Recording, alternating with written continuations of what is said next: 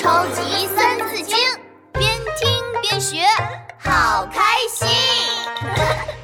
第十七集，谁偷吃了小蛋糕？一个，两个，三个。嗯，怎么只有三个小蛋糕？妈妈明明买了四个小蛋糕，哎，怎么少了一个呢？哼，一定是皮大龙！皮大龙！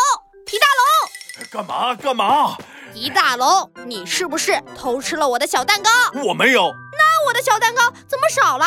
应该有四个，可是我数来数去只有三个。闹闹，你再数一次。一个，两个，三个，四。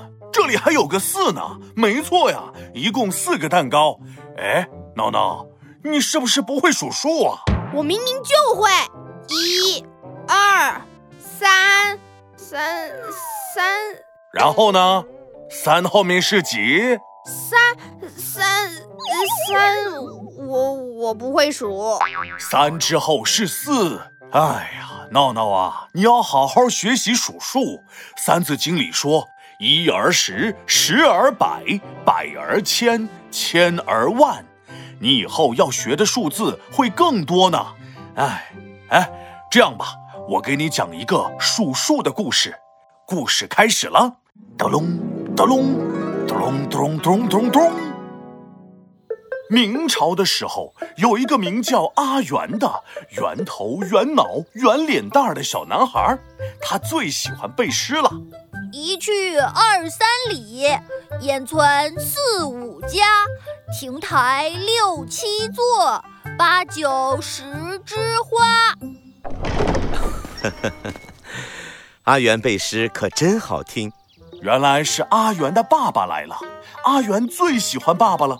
阿元，你背诗这么好听，为了奖励你，我们一起去野外郊游，好不好呀？好啊！阿元拉着爸爸的手，坐上了马车。马车哒个哒哒个哒哒个哒的行驶在草地上。嗯，马车哒哒哒，阿元笑哈哈。哎，阿元，快看，那是什么？阿元朝马车外一看，哇，前面是一个村庄，红红屋顶，绿墙壁，好漂亮啊！哦，前面还有好多亭子，亭子边还开满了五颜六色的鲜花。嗯。爹爹来考考阿元，来吧，阿元考不倒。阿元来数数看，这里有几户人家，几座亭子，几朵花呀？这太简单了。爹爹听好了，一去二三里，烟村四五家，亭台六七座，八九十枝花。哈哈哈哈哈哈！答对了，阿元数数很棒呢。阿元牵着爸爸的手，他们走到了村子里。村子里传来吵架的声音：“这是我的猫！”“胡说！”“这是我的猫！”“哎，大家来评评理！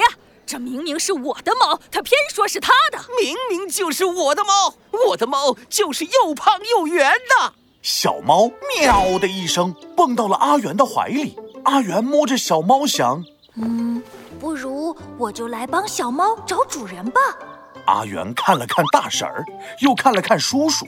嗯嗯，你们说说自己的猫长什么样？我先说，我的猫是黑白色的，特别能吃，所以肚子很大。我的猫也是黑白色的，特别能吃，肚子很大。我，我的猫有条短尾巴。我的猫也有一条短尾巴。这下阿元有点犯难了。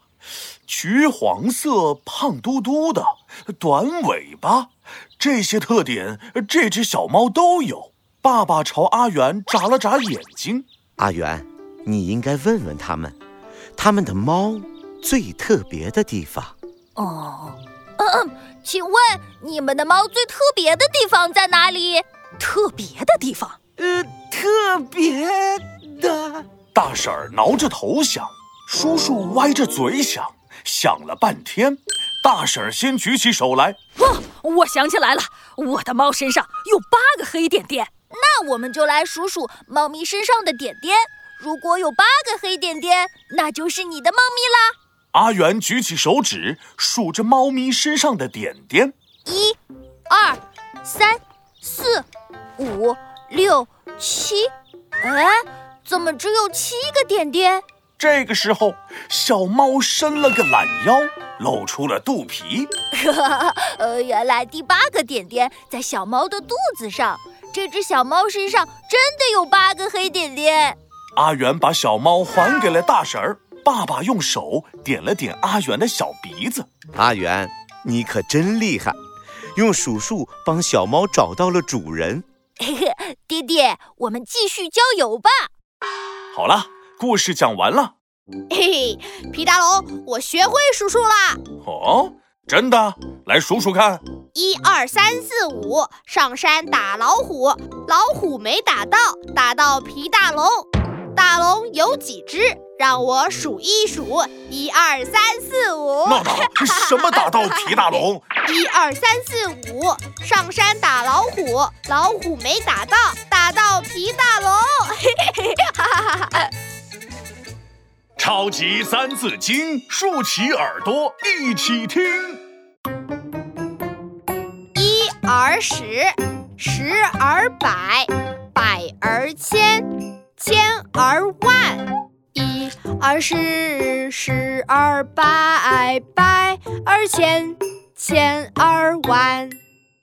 我们采用的是十进位算术方法，从一到十是基本数字，然后十个十就能变成百，十个百相加成为千，十个千就能变成万。